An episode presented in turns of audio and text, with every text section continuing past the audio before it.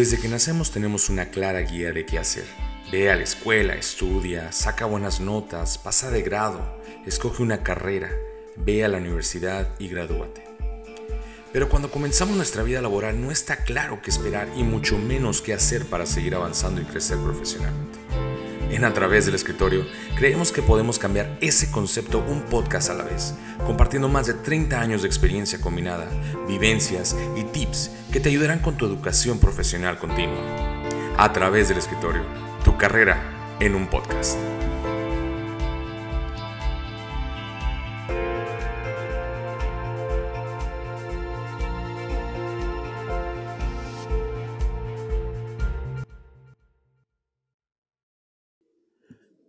Buenos días, bienvenidos a otro episodio más. Esto es A través del escritorio, tu carrera en un podcast.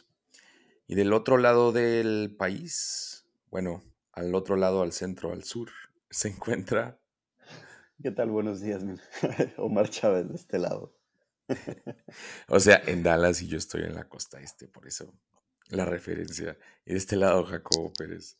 ¿Cómo estás, mi buen? Buenos días. Muy, bien, muy bien, buenos días. Aquí otra vez, este, conectándonos a hablar de algo interesante. ¿Listo para empezar la semana? Pesado, digo pesado, obviamente empezando una semana regresando de, la pandemia. Estamos en todavía a mitad de la pandemia y pues obviamente el mundo está de cabeza. y miles de cosas están pasando en el mundo, ¿no? El desempleo altísimo, altísimo en, eh, en estos momentos. Entonces, adaptándonos al nuevo mundo. Sí, fíjate que este, eh, estaba, estaba viendo con, con, un equipo de trabajo y estábamos platicando que pues muchos tienen, tienen conocidos, gente que, que no, que actualmente no trabaja, no tiene trabajo, sigue buscando trabajo. Y, pasa también lo, lo, opuesto en, el, en, la industria de logística, carece mucho ahorita de, de vaya, de personas que quieren trabajar. Nos pasa ahorita actualmente eh, en Estados Unidos en la industria de logística que no encontramos personal para trabajar, pero encontramos también la otra parte donde hay mucha gente que no tiene trabajo. Exacto. Y... Fíjate, que, yo estaba viendo eso y estamos en una etapa muy interesante, ¿eh? Eh, con todos los estímulos y todo lo que ha habido. Sí. Ah, es, el, el, mercado está exageradamente competido en este momento porque hay gente que tiene dinero y no necesita trabajar. Y todo el mundo se está peleando por los candidatos prácticamente. Estamos todo el mundo peleando por gente que quiera trabajar, pero al mismo tiempo impresionante, ¿no? Las cifras de, desempleo altísimas, incluso antes de, de, que llegara el dinero de los estímulos, ¿no? Sí, sí, sí, totalmente. Y fíjate que, que, hoy vamos a platicar de un tema que es, que bueno, es algo sensible para muchos y, quiero ser muy, muy, muy sensible con el auditorio que, que, que bueno, el tema que, vamos a platicar el día de hoy, que, es muy importante tocarlo porque hay muchos tabús, hay muchos eh, huecos en el aire de este tema, hay, muchas cosas que no hemos platicado, que, no nos atrevemos incluso a conversarlas. Y fíjate que, que, bueno, yo en lo personal tuve mi experiencia eh, de, despido, ¿no? Eh, y este, este tema de despido es, es muy serio, pero también vamos a, a, platicarlo de manera que, que, que, saquemos todo esto que, que hay preguntas sin respuesta o preguntas que nos hacemos, que nosotros mismos nos hacemos la, la, propia respuesta. Y bueno, vamos a platicarlo desde, desde nuestro punto de vista, mi buen porque eh, el despido, fuera de que es un tema de mucho tabú, eh, es un tema que, me apasiona darle a la gente un poquito de las cosas que, hemos vivido, de los tips, de, todo este tema de, bueno, qué pasa ese día, qué hago, qué hago al día siguiente, ¿no? Que ese es el, mayor estrés, cómo le platico a, la familia, bueno, hay, hay, mil, mil, mil cosas, ¿no? Fíjate que eso que este dices ahorita de que es un tema personal, eh, y que te apasiona mucho, obviamente, es, es suena, suena chistoso, ¿no? El hecho de, me apasiona mucho el despido, pero es cierto. no, no me apasiona que me despida. tanto tú como yo lo hemos platicado. El despido es un tema apasionante por el hecho de que involucra mucho el, el, manejo personal de emociones, el manejo personal de toma de decisión, eh, eh, eh, estabilidad emocional, o sea, hay muchos más temas, no es tan serio tal vez como un, ah, bueno, es mi trabajo y tengo que hacer esto y tengo que ser profesional, sino estás hablando ya de un tema de desarrollo personal. Eh, platicando los tips y, digo, creo que tanto tú como yo hemos, hemos estado de ambos lados, hemos tenido que eh, dejar a gente ir, como hemos estado del otro lado donde te dicen hasta aquí y se te cambia la vida y dices, ¿qué hago? ¿no? Entonces, creo que el, creo que el tema importante es, eh, como tú dices, cómo reacciono, cuál ha sido nuestra experiencia y lo, lo, que dices es importantísimo, cómo lo normalizamos, cómo decimos es normal, va a pasarte en algún momento de la vida, tienes que estar preparado, tienes que vivirlo y cómo te adaptas a él. Oye, ¿y te han, te han despedido? A mí sí. Eh, desafortunadamente, digo, no es ese tipo de cosas que dices estás orgulloso de, pero sí me ha tocado. Eh, ¿No te dieron un premio? Yo tengo, yo tengo así como que mi trofeo afuera. Este no es cierto.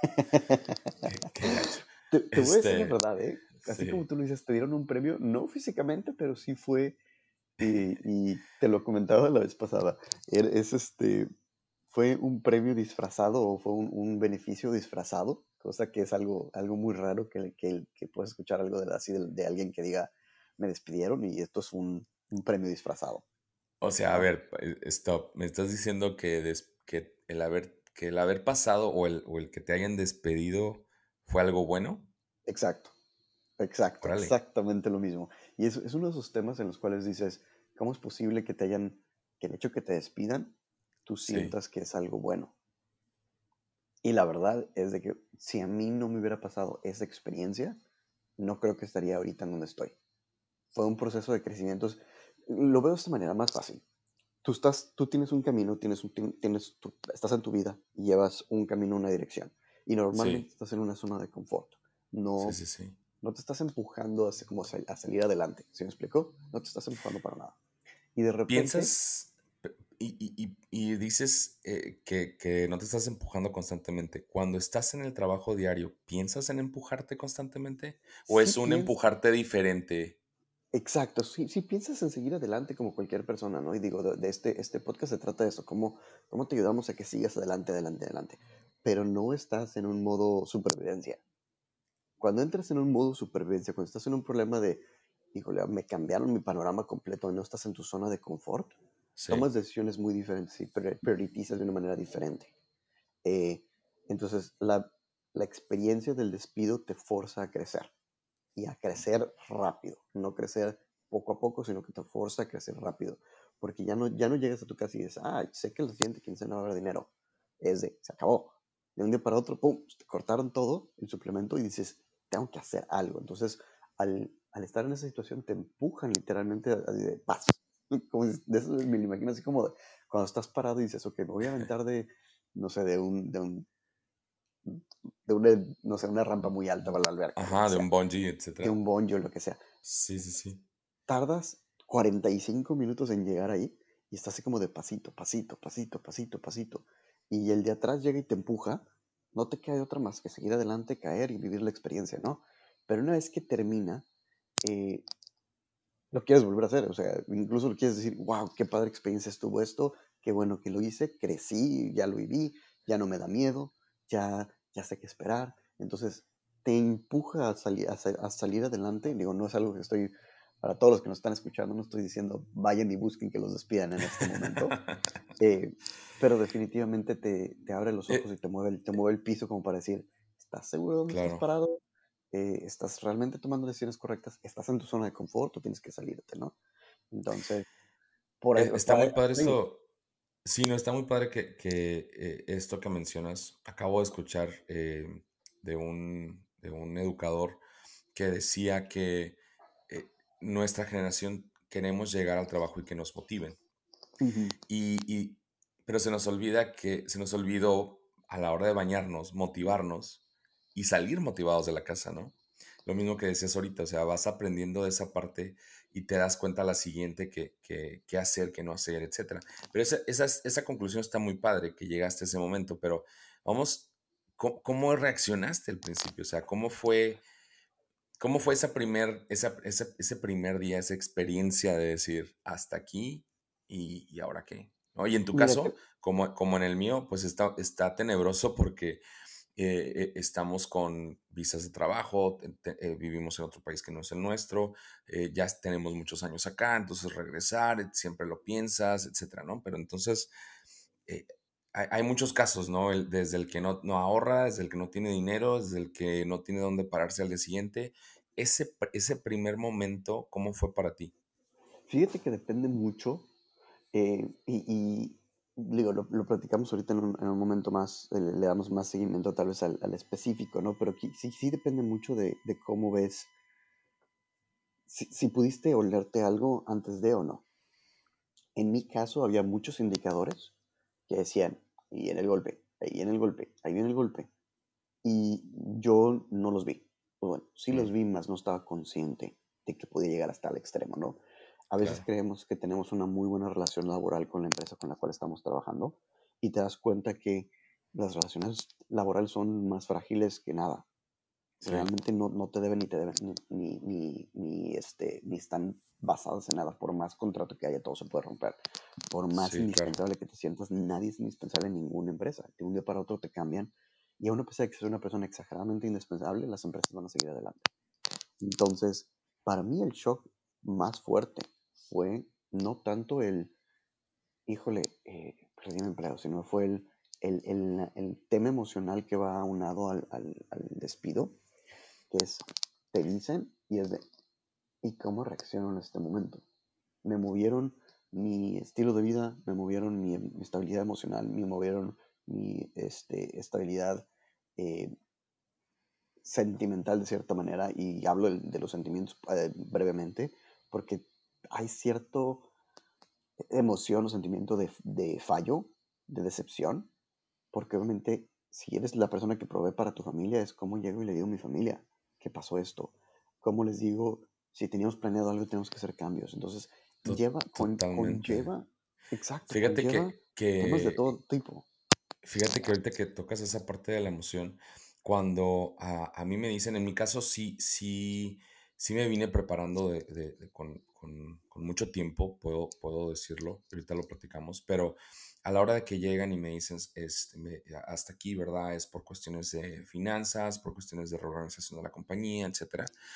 Y, y, fue, un, fue un, despido masivo, ¿verdad? Salen noticias y todo, tiene que salir porque era una empresa pública. Y a la hora que, que sucede esto, eh, yo llego a la casa, ya estaba preparada mi esposa, eh, la familia, etcétera, ¿no? Todo mi alrededor estaba preparado. Pero la emoción... sí, estabas en una posición que poca gente realmente tiene. Digo, el hecho de que tú, tú tengas la posibilidad de prepararte a ti y a tu familia, eso es gran ventaja. Pero, pero, aún, aún cuando está todos, todos, todo mi alrededor estaba preparado, todo mi círculo estaba preparado, yo emocionalmente nunca me preparé. Entonces, preparé a todos, me, me aseguré de todo, guardé dinero, guardé esto, hace, cambié todo, todo, todo, todo, planeé, súper planeé, cuando nunca, creo que nunca me había, había planeado tanto. Pero a la hora de que el día siguiente o los dos, tres días, entra la emoción personal de decir, hijo, eso, aunque me preparé, aunque ya sabía lo que venía, no estoy mentalizado para este momento. El, golpe emocional es indiscutible, digo, y estamos hablando de, un trabajo que, en el cual no es tu primer trabajo, no estás, no llevas cinco minutos en el trabajo y te despiden, estás hablando de algo que ya es, ya llevas bastante tiempo, ¿no? Y el impacto emocional es, existe. ¿Y tú crees que esto entonces lo clasificamos como, esto es un duelo? Yo lo veo tal cual como un proceso de duelo. Es un duelo, ¿verdad? Exactamente como un proceso de duelo. Y tienes que pasar por todas las fases. Si no pasas por todas las fases, no, no creces como persona. Y dos, nunca superas el momento. Y creo que esa es la parte más importante. Cuando te despiden, la manera en como yo lo veo es, hay una decepción interna eh, que la mayoría de la gente, no, no todos lo, lo, experimentan, pero la mayoría de la gente lo experimenta, donde el despido te pasa a ti, pero no estás, no estás realmente impactado emocionalmente tanto por lo que pasa en tu entorno sí, sí es importante, pero es más bien cómo lidio con esa emoción de me decepcioné a mí mismo, cómo lidio con el fracaso. ¿no? Entonces el tema del fracaso relacionado con el despido es el que creo que es, es el que te genera ese duelo, porque te decepcionas y pierdes algo. Y siento que cuando hay un fracaso, realmente lo relacionamos con un miedo. Y ese miedo se relaciona siempre por dos temas principales, ¿no? tengo miedo a perder algo, miedo a no tener algo. Y, y, ahí es donde, donde empieza el problema. Entonces, miedo a perder mi identidad, miedo a perder la imagen que tengo ante otras personas, eh, miedo al rechazo. Y ese tipo de miedo genera esa, esa decepción. Y si uno no lo lidia, eh, te vas a llevar los mismos problemas a, otro, a otra empresa, ¿no? Sea que es, fue tu, tu responsabilidad o no. Y el tema más, más concurrente que escucho es, eh, y digo, esto lo, lo, escuchas principalmente porque antes cuando haces entrevistas les preguntas, oye, ¿qué pasó en esta empresa? No, pues me despidieron. Y cuando escuchas el me despidieron, al menos yo como entrevistador algo que hago es, quiero entender si aprendiste algo de ese, de ese proceso, ¿no? Y si la gente vivió el duelo y se la pasa echándole la culpa a la empresa y nunca hace introspectiva, significa que nunca crecieron. Entonces... Me, me encanta que dijiste esto porque eh, justamente estaba pensando en, eh, vámonos cuatro pasos atrás, ¿no? Porque es, llegas al momento este donde te despiden, eh, que es un momento de shock, pero a la hora que, que llegas a, llegaste a una conclusión, pero esa conclusión tuvo que haber pasado por un fallo, ¿verdad? O sea, en qué, qué, fallaste o qué falló, qué, qué, circunstancias fallaron, internas o externas, ¿verdad? O sea, tuyas o, totalmente fuera de ti, ¿verdad?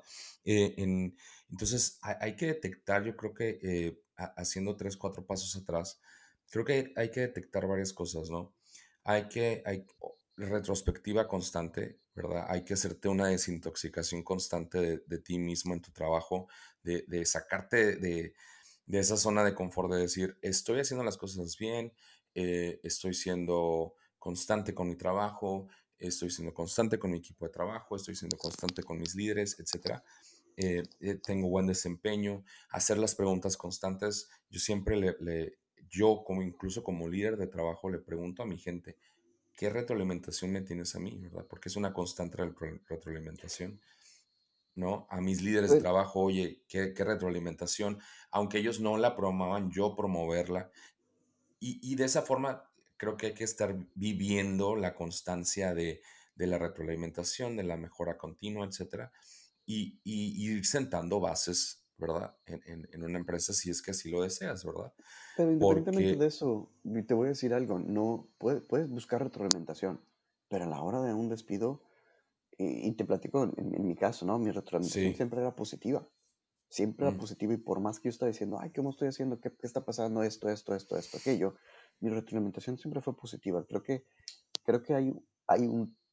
Siempre va a existir ese gusanito que hace decir, estoy haciendo las cosas bien. Te dicen que sí y aún así te pueden despedir al día siguiente.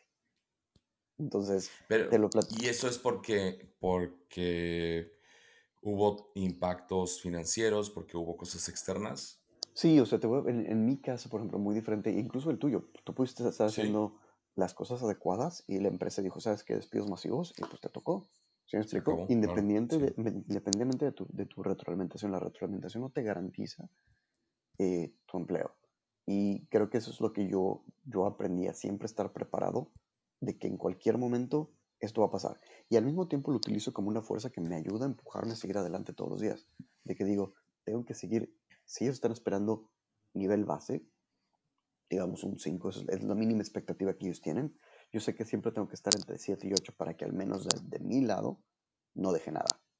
Eh, mm. en mi caso te platico rapidísimo, digo, la verdad es que es un tema sensible, pero como, como lo mencioné, me ayudó muchísimo a crecer y ojalá con mi experiencia la gente pueda escuchar algo que le sirva y diga, ok, esto me, me ayudó, ¿no? En mi caso, por ejemplo, creo que el tema era venía un tema más político ahí involucrado. Eh, yo estaba en una empresa, venía una empresa que se abrió con muchísimos problemas, muchísimos desde un inicio, y la verdad es que me aventaron y me dijeron, toma, resuélvelo, ¿no? Entonces, era una empresa que tenía, en teoría, 6, 7 meses para el lanzamiento, y por cuestiones de finanzas, y esto es muy común en todas las empresas, Dicen, ok, vamos a hacer una planeación, vamos a lanzar esta empresa, tenemos seis meses para lanzarla.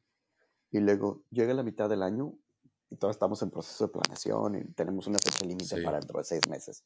Y llega la mitad del año y se dan cuenta que no van a llegar a los, objetivos financieros. Y entonces empiezan a decir, hmm, ¿cómo, ¿cómo metemos dinero este año? ¿Qué tenemos que hacer para meter dinero este año? Y lo primero que hacen es, ok, ¿cuáles son los proyectos nuevos?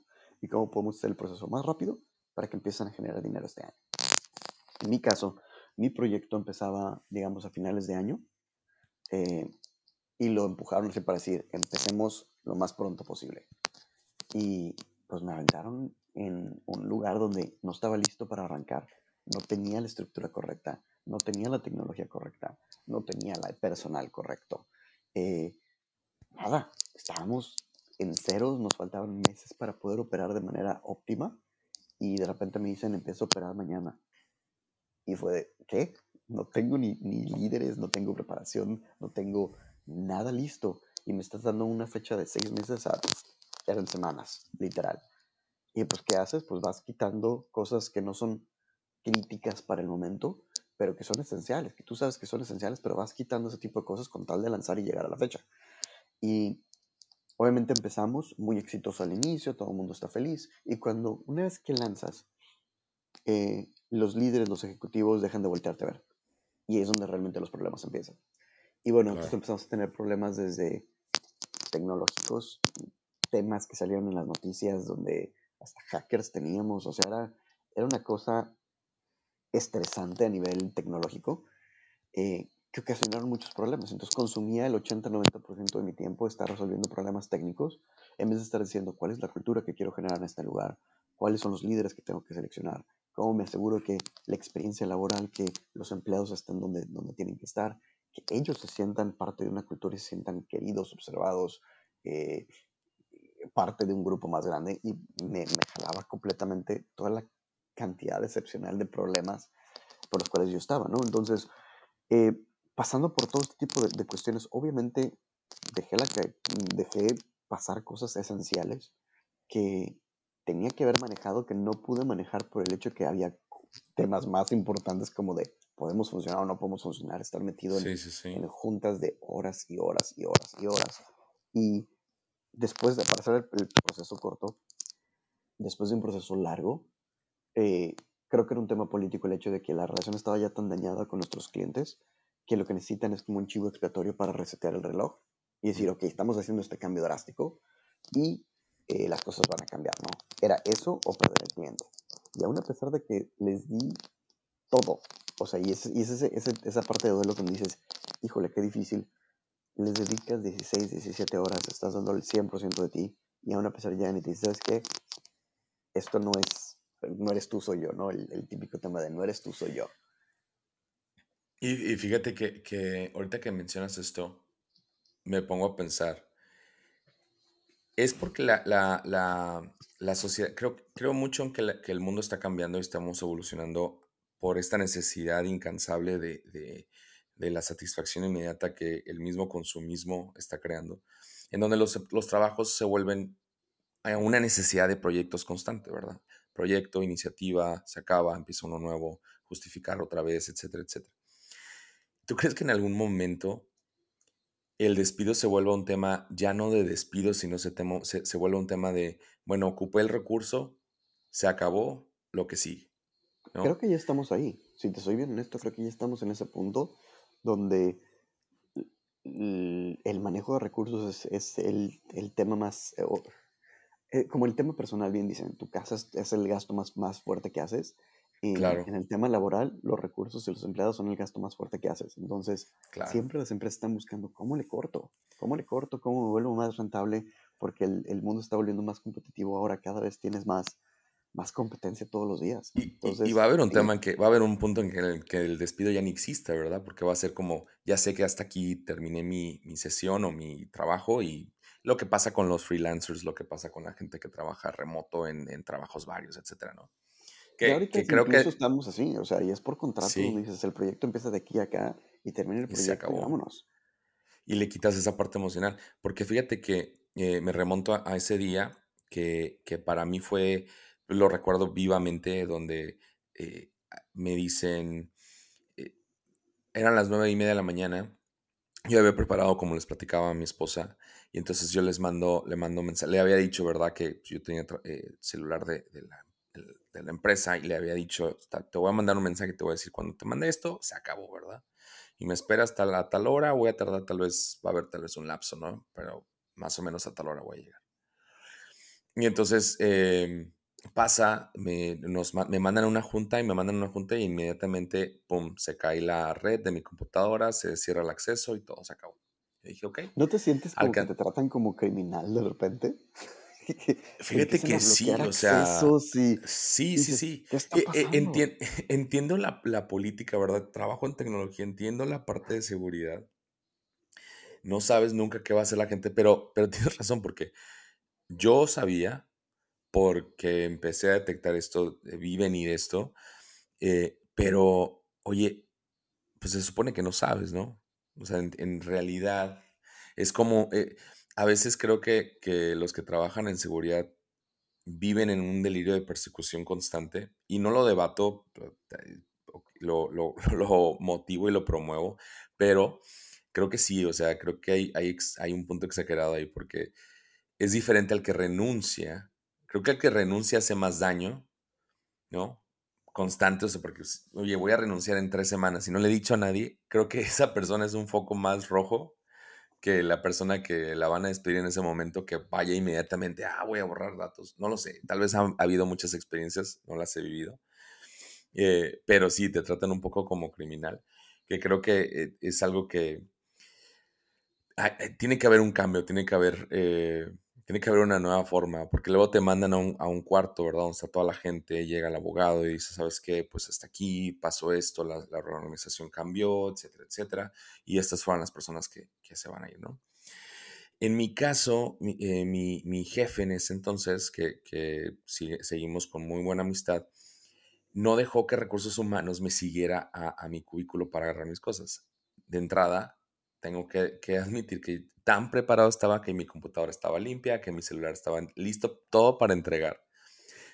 dato curioso, pasan como dos semanas, mi jefe me habla para invitarme a comer y me dice, güey, ¿cómo le hiciste para, o sea, cómo? Porque estaba todo preparado. Le dije, si tú no, si tú que te, te dijeron, oye, se va esta persona, tú no lo viste venir. Le dije, entonces estamos mal. Le digo, pero bueno, en mi caso, lo supe, uno, porque me diste un área que a las dos semanas la, la desmantelaron, dijeron, ya no vamos a hacer e-commerce, ya no vamos a invertir en eso porque queremos reorganizar todo. Llegó una serie de capitalistas de un inversionista que quería comprar la compañía y dije, pues si eso ya, ya están cerrando y luego quieren que cerremos otras bodegas por acá, etcétera, y pues eso es lo que hago, pues, o sea, no hay más para dónde hacerme, ¿verdad? Pues eventualmente van a ir empezando desde la cabeza hasta llegar al, piso, ¿verdad? Sí, porque aparte eso es, eso es bien, bien típico. Cuando hay un despido masivo, al último que despiden es al líder, ¿no? Claro. A mí me ha tocado, digo, tengo, tengo, un, tengo un amigo que le tocó el, el, el tema más fuerte, que fue el le dijeron, va a haber un cambio organizacional y estás en un lugar donde hay 450 personas y vamos a hacer un despido masivo. Y tú estás a cargo de hacer ese, ese despido masivo, de llegar al centro, de, de, hacer todo lo que tienes que hacer, ¿no? Y le tardó aproximadamente un mes en completar el proceso. Al término del mes, él fue el último. Y entonces dices, o sea, me pusiste a, a mí, quieres o no, también para la persona que despide, es un impacto emocional, sobre todo si hay una conexión personal. Entonces, los pones todavía a despedir gente y encima de eso, al final te dicen, gracias por hacer toda la chamba, ahí te va, no vámonos, ¿no? Sí, así le pasó, así le pasó a este, a este hombre que, ¿Ah, a, los, a, las, sí, a las dos semanas me invita a comer y a las dos semanas se acabó su trabajo. O sea, eh. en el lapso de un mes, él estaba muy campante, ¿verdad? Pensando que ahora iba a reorganizar el, la cadena de suministros, pero eh, estamos de acuerdo, mi buen, que estaba, estaba en una empresa que su fuerte, su core, nada que ver, pues es, es, el retail, ¿verdad? Es la, la, venta al menudeo.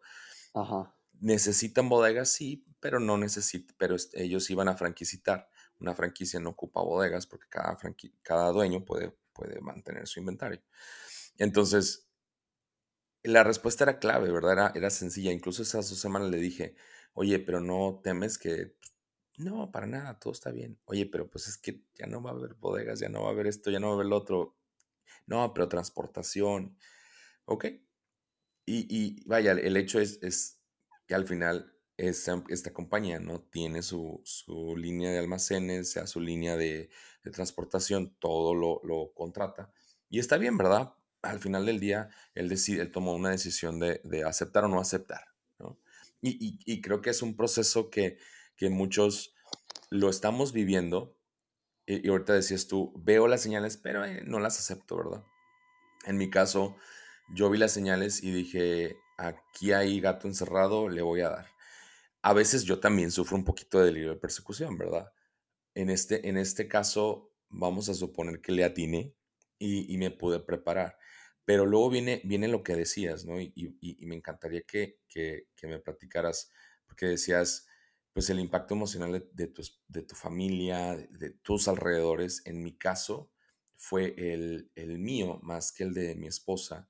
El de mi esposa llegó más, más adelante, cuando yo entré en un, en un shock, yo creo, porque sí lo acepté y estaba muy frío, muy frío, frío, frío, frío. Y luego pasas como en el proceso de lo ¿verdad? Por la negación, etcétera. Pero todo eso lo vivió mi esposa más adelante, porque no me veía bajar la guardia y de repente como que dijo, o sea, ¿qué está pasando aquí? Pues, como que no, o sea, algo no está bien, ¿verdad? Que no estés, no estés reaccionando este, pero sí, sí estaba reaccionando, ¿verdad? O sea, haciendo una retrospectiva, al día siguiente me puse a buscar trabajo, al día siguiente me puse a, a buscar ocuparme, a los dos, tres días me puse este, a ver qué más hacía, negocios. Cabe mencionar que yo ya, estaba, yo ya había aplicado para otra posición porque yo ya veía venir esto. Estaba en un proceso esperando el visado para el siguiente empleo y no sabía, realmente desconozco o desconocía mucho este tema de migración y, no sabía si me iban a dar otra visa, no sabía si se iban a aprobar o no. Entonces, para mí, en mi mente, yo no tenía trabajo y estaba esperando, no me podía salir del país, no podía ver a mi familia hasta no llegar a, este momento donde me dijeran sí o no. No podía perjudicar a la otra empresa tampoco. Entonces, pues yo sí me empecé a ocupar, ocupar, ocupar, hasta que un buen amigo, o sea, Omar Chávez, que me estás, que, con el que estamos platicando, tú me dijiste, oye, pues mira, a mí me pasó esa experiencia, etcétera, y, y luego el mejor consejo que me pudiste haber dado fue, relájate, disfrútalo. Es el momento en donde más vas a estar despierto y activo y enfocado. Nunca vas a tener a recibir, nunca vas a, a, volverte a enfocar tanto como en este momento. Y es, y fue totalmente cierto. O sea, fue un enfoque de vamos a disfrutarlo, vamos a relajarnos, vamos a disfrutar a mi esposa, vamos a disfrutar la ciudad, vamos a disfrutar los amigos y, vivir día por día. Esto es fácil cuando te preparas, ¿verdad? Eh, eh, económicamente, porque pues, al final del día la vida es dinero, eh, la comida cuesta. Pero aun cuando, cuando hay la, la, tensión, fue fácil y sencillo pasar este momento por eso, ¿verdad? Por, por, por el, el, apoyo, el, recibir el, día al día normal, el despertarte, y vamos a desayunar y vamos a caminar, etcétera, Entonces lo disfruté mucho, pese a que fue un despido, lo disfruté bastante. Y es, es muy raro lo que dices de lo disfruté, y, el comentario que hacías es muy, muy importante, porque la verdad hay que darle crédito a quien crédito merece. Eh, te platico por qué te digo esto. Realmente ese comentario yo lo aprendí de, de mi esposa. Mi esposa es una gran persona y obviamente ella fue la que me, me dio esa, esa, gran lección y creo que durante, durante un proceso de choque, de choque, este, un proceso de shock, eh, vives y te das cuenta de, de que vas a, va a haber muchas emociones y esas emociones son experiencias y esas experiencias te van a empujar a crecer. Y, y afortunadamente yo, yo, ya había pasado por esto cuando a ti te tocó, de tal manera que eh, me, me dio una perspectiva diferente, pero es, bien, bien, bien, bien gracioso el hecho de decir, híjole, disfruté el despido. Dices, ¿cómo es eso posible? Bueno, si te puedes preparar y estabas en la situación en la cual tú estabas, claro. Yo te platico, eh, en, en, mi caso, yo sí viví todos los, los procesos de, de, duelo, tal cual como, como son, ¿no? Todos los procesos de duelo. En el momento en el cual pasó, me, estaba, me enojé demasiado, reaccioné. Me acuerdo, me acuerdo perfectamente salir del trabajo, marcarle a mi, esposo y decir, pasó esto, tenemos que platicar. Y yo estar enojadísimo. Es más, ese día ni siquiera traía carro. Entonces estuve como, como se siente bien feo decir, traigo mi caja, mis cosas y estoy parado a la mitad de la nada. Hay, hay, carros pasando y todo el mundo sabe que me acaban de despedir. Estoy con la típica caja, ¿no? Parado fuera de una empresa. Entonces, aparte del, del tema emocional, es el tema eh, de, híjole, la gente me está viendo, qué pena. Y o sea, en ese momento, ¿cómo le hiciste? Eh, obviamente en ese momento pasas por todo, ¿no? Digo, el, el proceso de despido fue, fue fue muy feo, honestamente, y te voy a decir por qué fue feo. El hecho de que tú llegues a una empresa, te sienten en una oficina, como tú dices, el abogado, el recursos humanos o quien sea, y te empiezan a decir, hey, esto, esto, esto, esto, esto, que yo no iba, pasó esto y tomamos esta decisión. Tip, les voy a decir, la verdad, si ya te están despidiendo, no trates de convencerlos de lo, de, de lo, de lo contrario. Cuando ya estás en esa situación, cuando ya estás sentado en una oficina, ya tomaron la decisión semanas antes. Ya incluso hicieron el plan de cómo reemplazarte o ya hicieron el plan de en dónde estás fallando y qué tienen que hacer. Eh, o incluso si es un tema político, ya hicieron el plan de comunicación de, hey, estamos haciendo esto. No hay nada que les digas en ese momento que vayan a decir, ay, perdón, ¿sabes qué? Si nos equivocamos, regrésate a tu cubículo. Es, es, no hay vuelta, realmente, ¿no? Y, y fíjate que, que debates yo creo que, que es, he visto gente que debate ese punto de, no, por favor, mira, yo puedo hacer esto, puedo hacer lo otro, voy a cambiar.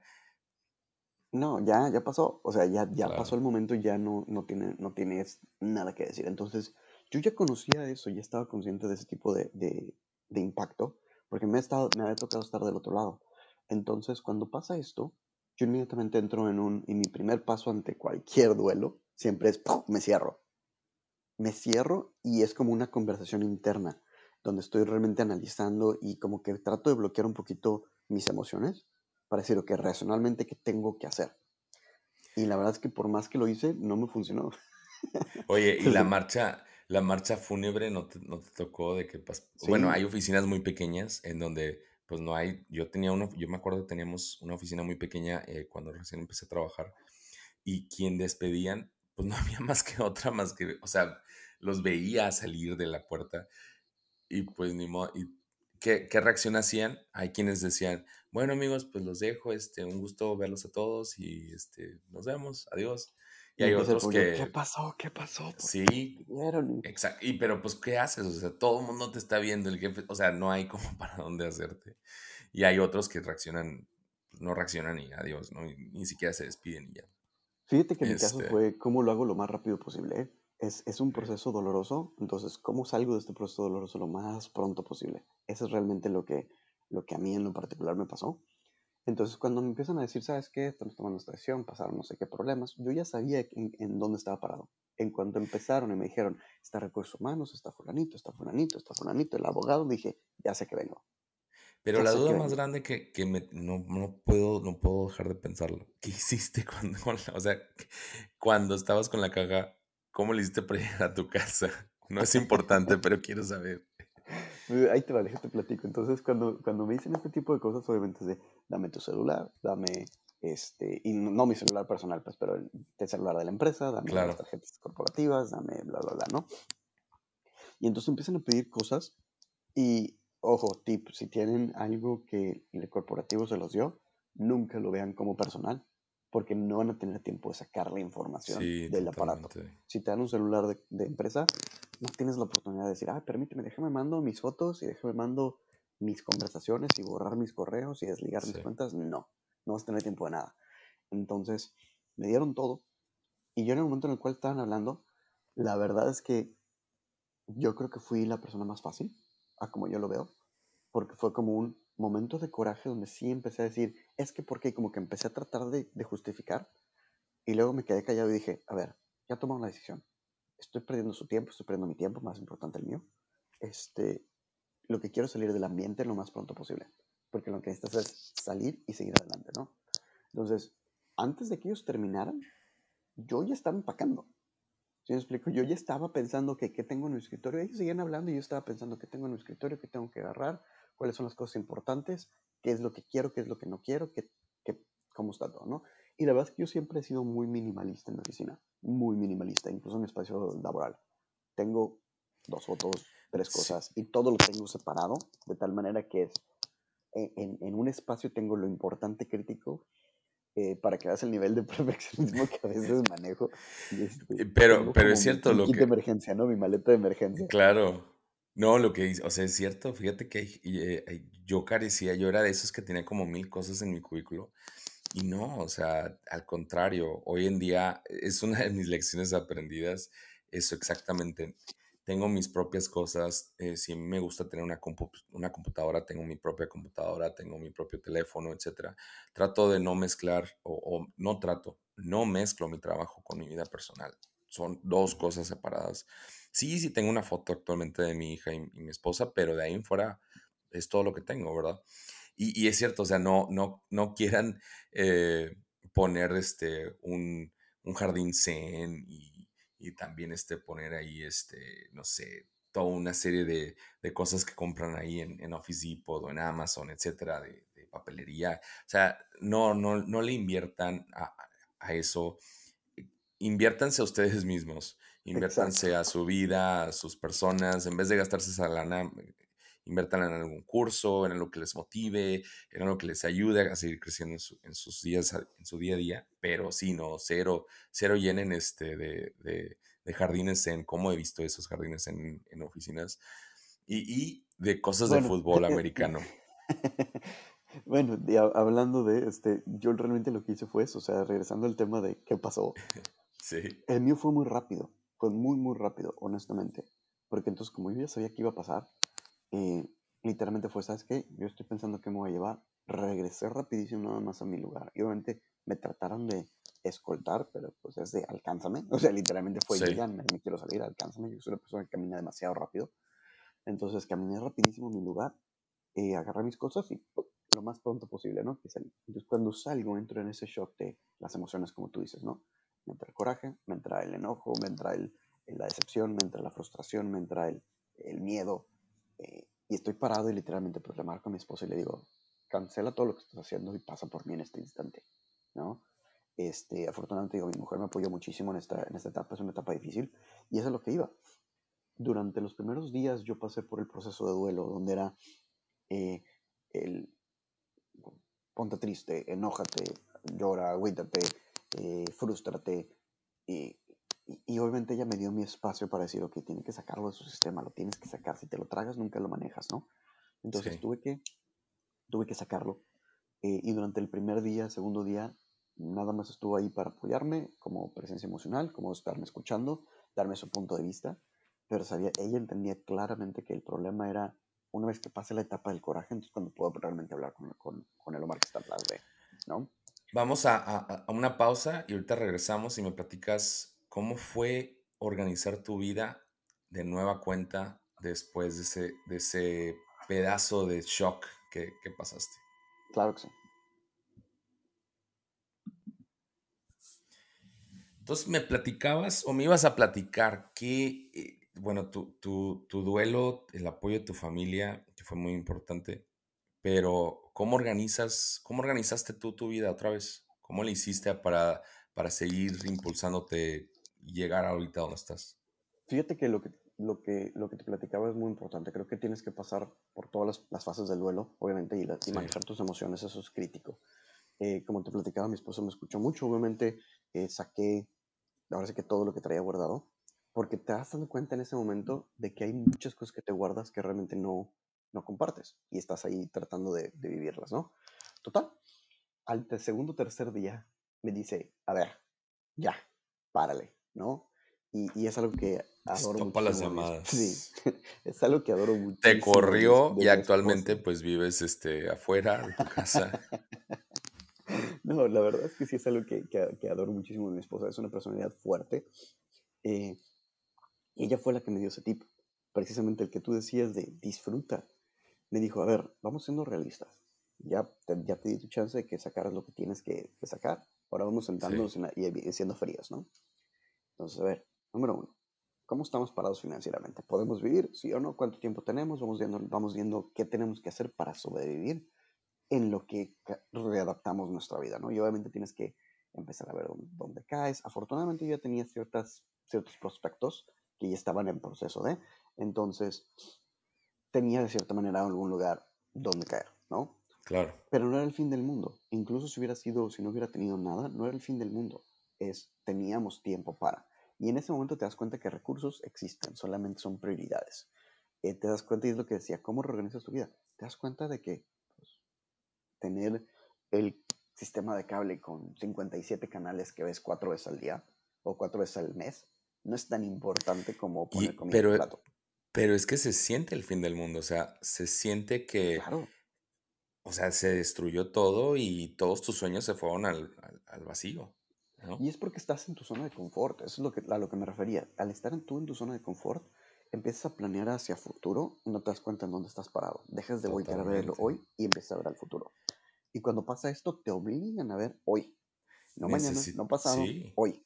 necesitamos vivir en modo de sobrevivencia, Fíjate porque que, es, eh, eh, creo que son, son cosas que te, te van a poner siempre en alerta, sin entrar al delirio de persecución que hablábamos, ¿verdad?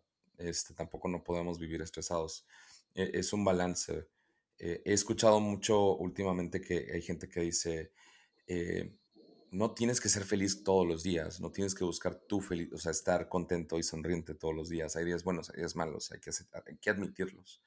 Pero también hay que estar conscientes y coherentes de que pues, mañana pueden cambiar la economía, puede cambiar las finanzas, muchas cosas externas, sobre todo las cosas externas que tú no controlas, fíjate que ahí no estoy completamente de acuerdo. Yo creo que si no puedes, no hay, no hay, no debe de haber días malos. Creo que debe de haber momentos malos. Pero si hay días malos completamente, es porque no estás manejando tus emociones de manera adecuada, ¿no? Y es tema para después. Podemos, si quieres, dejarlo para otro tema que es mucho más largo, el de el cómo manejas tus emociones día a día, ¿no? Pero como tú dices, ahí no al 100%, porque creo que sí puedes hacer algo para cambiarlo. Tú puedes controlar cómo reaccionar ante cada emoción. Y, y es- hay un ejemplo bien claro. Hay gente que, eh, eh, voy a agarrar un ejemplo muy, muy fuerte tal vez, pero por ejemplo en el 9-11 todo el mundo se acordó perfectamente qué estaba haciendo, ¿no? Claro. Cuando hay un choque emocional, eh, incluso un despido puede, puede verse como un choque emocional.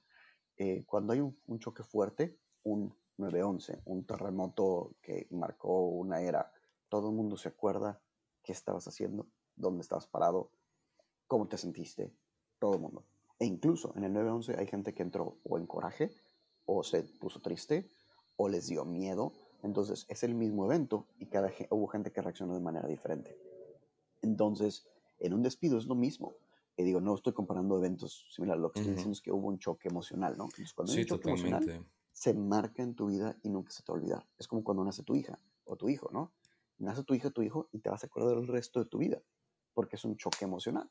Lo mismo pasa con un despido. Hay un choque emocional y te acuerdas perfectamente qué fue lo que pasó. Pero si tú me preguntas, ¿qué pasó el día anterior? No tengo idea, porque no hay un golpe emocional. Claro. Entonces, al tener el golpe emocional, me, me- me acuerdo perfectamente de todo lo que pasó. Pero, ah, como tú dices, ahí puede haber momentos malos, más salirte de ellos y entender dónde estás parado y poderte mover lo más rápido posible fuera de, es lo mejor que puedes hacer, ¿no? Y, y ese, ese día siguiente eh, que, que a mí me despiden,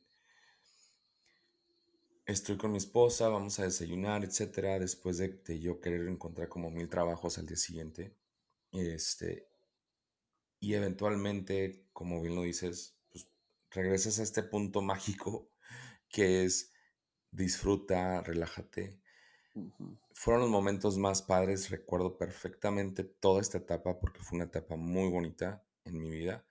Eh, me, me llené de muchas, muchas muy padres experiencias. Me aprendí a, a- a conocer de otra manera, a, a ser un poco todavía más eh, metódico para hacer las cosas. Y luego llega la parte, la parte eh, muy padre de mi vida en donde, donde pues encuentro este, otro trabajo, ¿verdad? Y entonces ya cambias el switch a organizar tu vida de nuevo.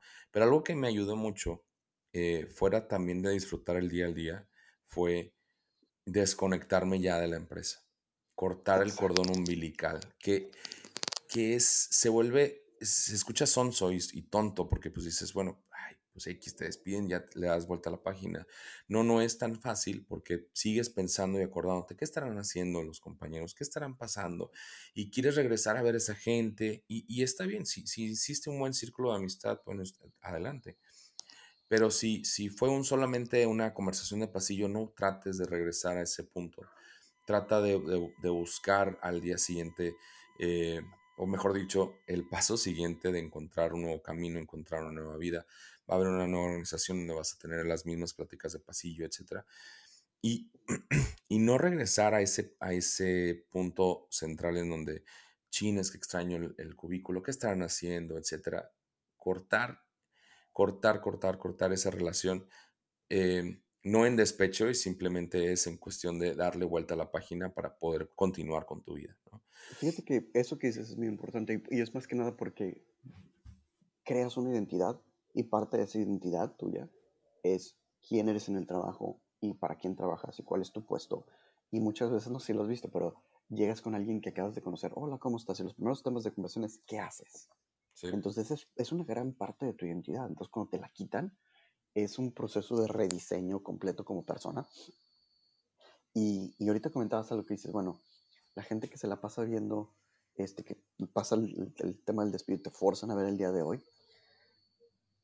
Hay una, una una frase que escuché en algún, no, no, recuerdo exactamente en dónde, pero se me quedó grabadísima, que dice, las personas que viven, viven en el pasado viven en decepción. Las personas que viven en el futuro, perdón, las personas que viven en el pasado viven en depresión. Las personas que viven en el futuro viven en decepción. Realmente la felicidad se encuentra en poder brincar en las tres, pero pasar la mayor parte del tiempo en el hoy. Esa, claro. E, esa, esa, frase a mí me marcó muchísimo porque yo era una persona que siempre veía mucho atrás y adelante, muchísimo. Y este proceso de despido es la parte por la cual te digo que a mí fue como una bendición disfrazada, porque eh, me forza a decir, deja de ver el pasado, ya no eres él. Deja de ver el futuro, porque esos planes que tenían van a cambiar. Enfócate en el hoy. Y eso me lo, me lo recordó mi esposa en ese momento, y fue la, el mismo, la misma sugerencia que te di a ti. Decir, a ver, ponte a ver realmente dónde estás parado ahorita. ¿Realmente querías mucho la empresa o no? En mi caso, yo llegaba todos los días estresado, todos los días frustrado. Y lo que ella me hizo ver fue un, a ver, deja, eh, deja de, sentirte mal, ponte a ver cómo estabas antes y ahora ya no lo tienes. Ya no sientes esa presión en los hombros. Y cuando empezó a decir ese tipo de cosas, yo entré así como en, un, en una etapa de retrospectiva donde dije, sí, cierto, ya no siento el peso en mis hombros, ya no me siento el estrés todo lo que siempre dije, hay que hacer esto cuando tengamos tiempo, ahorita es el momento.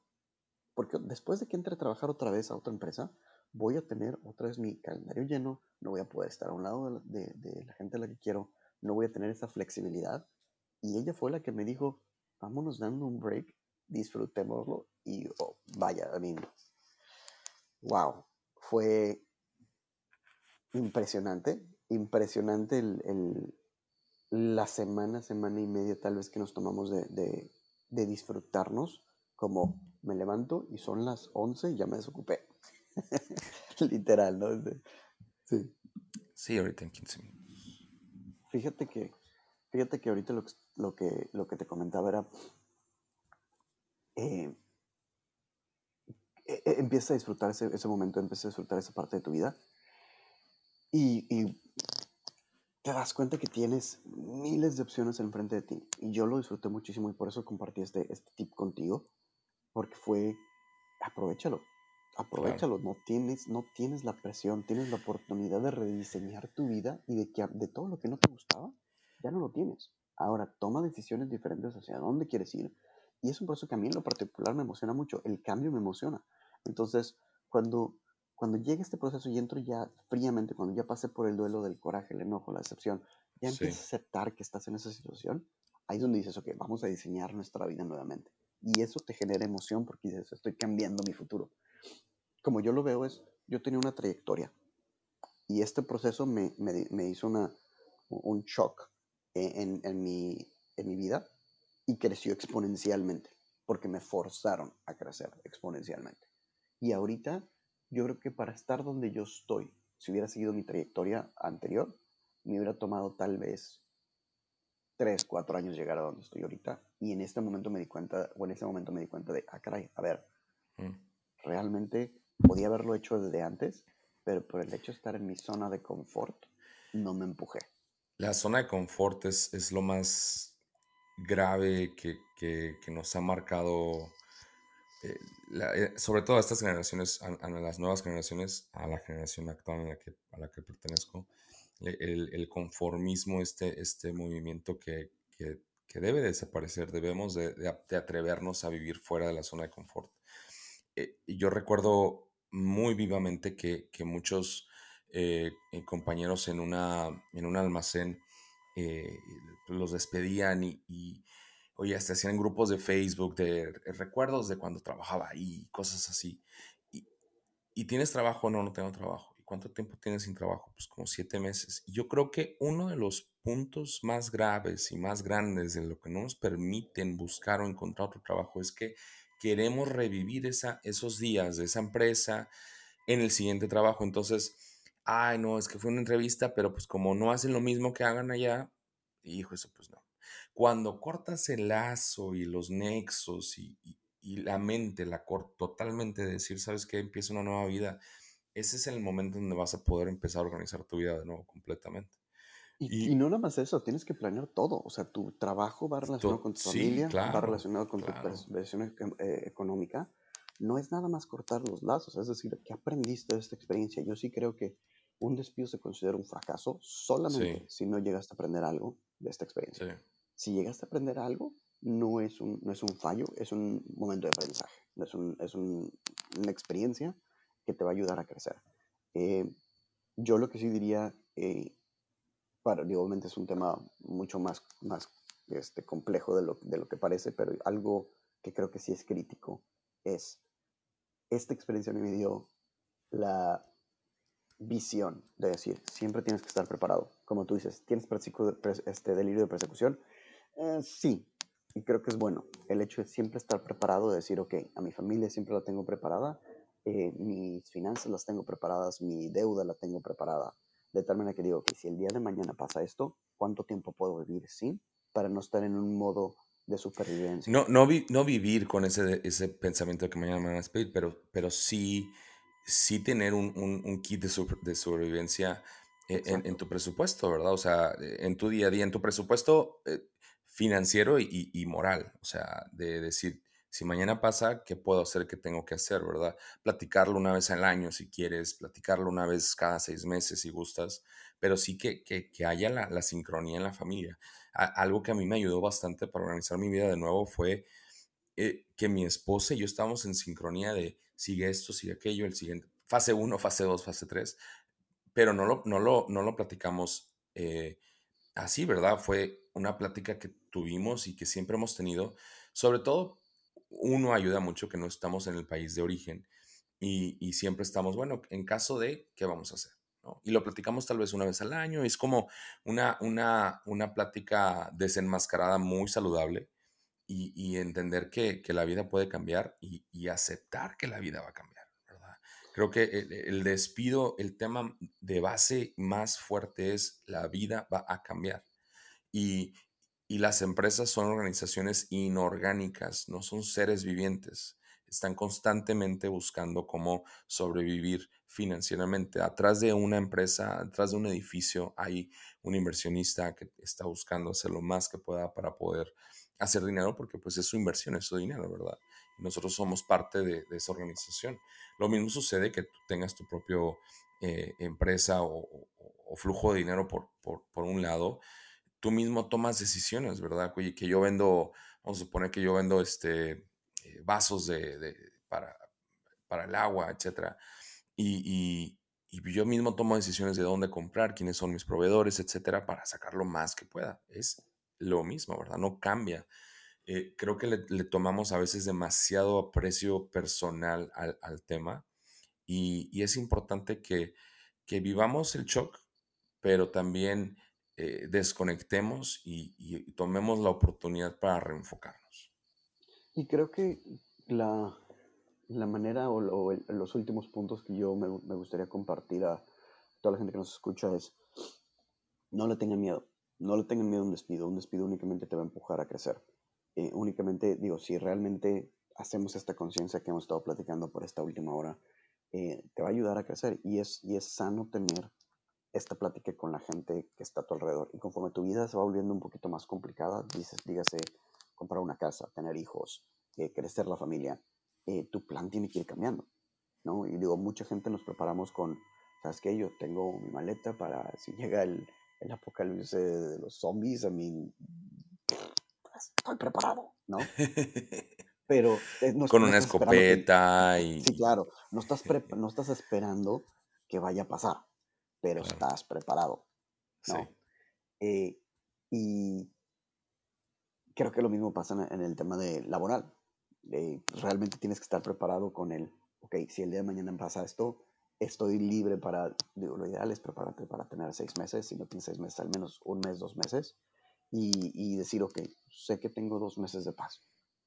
Se maneja muy diferente el decir, tengo dos meses de paz cuando alguien te, dice, sabes que aquí se acabó, a decir, imagínate que el día de mañana tienes que pagar miles de deudas y tienes cero pesos, dólares o lo que sea en el banco, ahí es donde entra realmente el estrés. Entonces, ese estrés es el que creo que se puede manejar por adelantado, dependiendo de, eh, ahora sé cómo manejas tus prioridades. escuchaba una frase de, bueno, una, entrevista de Isabel Allende, que escribió La Casa de los Espíritus, y escribió un, libro que se llama Paula, que es la, historia de, su duelo de, de, su hija que falleció. Y en el tema, en el tema que es muy serio de, un duelo, en general, ahora sí que de una persona, en, algo que ella menciona es que algo que, ella utilizó esta, esta historia para su beneficio fue que, la, que, afortunadamente, y esas son las palabras que usa, los hombres, los hombres sui generis, no, no hay género, aprendemos del, del sufrimiento. Y es como, como vamos creciendo, ¿verdad? Como vamos creciendo en nuestra vida. Y, creo que en nuestra, en nuestra generación, eh, en donde el, tema de la clase social eh, está importando mucho, donde la economía es muy importante para nuestro día a día, más que, ante, más que antes, es importante entender que, el, el, tema del conformismo, el tema del sufrimiento es muy bajo, es muy, el conformismo es muy alto, el sufrimiento es muy poco. ¿Y por qué es así? Mucho, y lo hemos platicado, es porque no vivimos en, no hemos vivido tantas guerras como lo vivieron otras generaciones, no hemos vivido tantas, tanto el arte de la sobrevivencia como otras generaciones que lo han usado o lo han empleado demasiado. Nosotros de la escuela fuimos a la universidad, de la universidad fuimos al trabajo y, a la hora que estamos en el trabajo vivimos nuestra propia batalla sin armas, sin el día al día, sin saber cómo, cómo funciona qué, eh, el tema político del día al día, el tema de los líderes, la motivación, dónde están. Entonces son muchas cosas. Llega el despido, es un shock. El arte de, sobrevivir aquí es en donde empieza y no le, temamos, no le tengamos miedo a, sufrir un poco para ganar muchísimo más, que, que ganes personalmente eh, el crecimiento y de lo que va a llegar a, lo que te va a llevar a tener una mejor, una mejor carrera, una, una carrera más, más eh, con mucho más empuje. Y quienes no te han despedido, está perfecto. Utiliza estos, estos, estas pláticas para que ajustes y veas y, salgas de tu zona de confort para ver qué sigue eh, en tu, en tu escalera de vida en, esta, en esta tu carrera. Fíjate que ya para, para finalizar, lo que tú dices es, es vital. Eh, y es algo que yo realmente sí creo y por eso me empujo tal vez tanto a tratar de crecer en el día a día. Creo vivamente que el crecimiento se encuentra literalmente dos pasos afuera de tu área de, control, de confort. Dos pasos. No es ni siquiera decir, ok, estoy en mi zona de confort y tengo que ponerme exageradamente incómodo. Dos pasitos afuera. Es donde empieza realmente el crecimiento. Y ahí Porque ni, el, primer paso lo damos. Sí, ni siquiera el primero que es aceptar que estás en una zona de confort. El segundo paso es decir, ¿qué voy a hacer para salirme? Y al, dar un paso, empieza, se, te, se te amplía el mundo, ¿no? Totalmente. el hecho de estar en tu zona de confort es lo que ha hecho que tal vez no quieras avanzar. Esa a veces lo que te está deteniendo. Eh, y a veces un despido es un empujón fuera del área de confort. Y entonces te das cuenta de tu potencial, te das cuenta de dónde estás parado, te das cuenta de tus prioridades, te das cuenta de que, pues, le, le diste cierta imagen a tu vida social que realmente no es tan importante. Le das mucha importancia tal vez a, la imagen que tienes ante las redes sociales, ante la sociedad, ante tu familia, ante ti mismo incluso. y ante un despido te enfocan o te forzan a verte realmente como eres. Y esa persona es a la que realmente tienes que estar observando constantemente para decir, si en este momento, y es un ejercicio que yo les recomiendo que hagan, yo lo hago mínimo dos, tres veces al año, si en este momento yo perdiera todo, ¿quién soy? ¿Quién soy? Y si mi versión de lo que yo quiero ser está alineada con donde estoy parado, entonces estoy en un balance. Mm, siempre cuando no esté en mi zona de confort, donde esté constantemente empujándome. Si quién soy no está alineado con lo que estoy haciendo, tengo que hacer un plan para salirme de ahí. Hagamos esos planes, sí, claro. Hagamos opciones hay. En dado caso que te despidan, hay miles de agencias. O sea, estamos, vivimos, vivimos en, una, en una época maravillosa. Hay internet, hay agencias de trabajo por internet. No tienes ni siquiera que salir de tu casa para hacer este, entrevistas de, de trabajo. Eh, y, y, están en el mejor momento para, si algo de este estilo pasa, hay miles de opciones. El chiste es uno tomar la decisión de hacia dónde. Y si quieren encontrar empleo, busquen el podcast número uno, el piloto, el dos y el tres, en donde van a aprender cómo hacer una entrevista de trabajo exitosamente, el comercial. Este, pero, pero sí, ¿no? Y, muchas gracias por esta plática. Hay que normalizar este, estos temas un poco más, más oscuros o más densos de platicar, que es como, como es el despido. Y, te agradezco mucho, eh, mi buen Omar. Eh, nos, nos vamos a nuestras múltiples ocupaciones laborales, a seguir esta, esta semana y, a seguir persiguiendo, a seguir persiguiendo nuestra carrera. Te agradezco, eh, mi buen Omar, un abrazo y muchas gracias, auditorio. Esto fue a través del escritorio tu carrera en un podcast.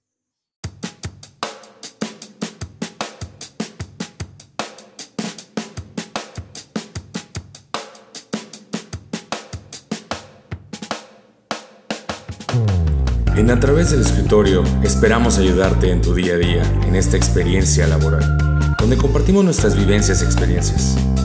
Recuerda, el éxito depende de ti. Esto fue A través del escritorio, tu carrera en un podcast.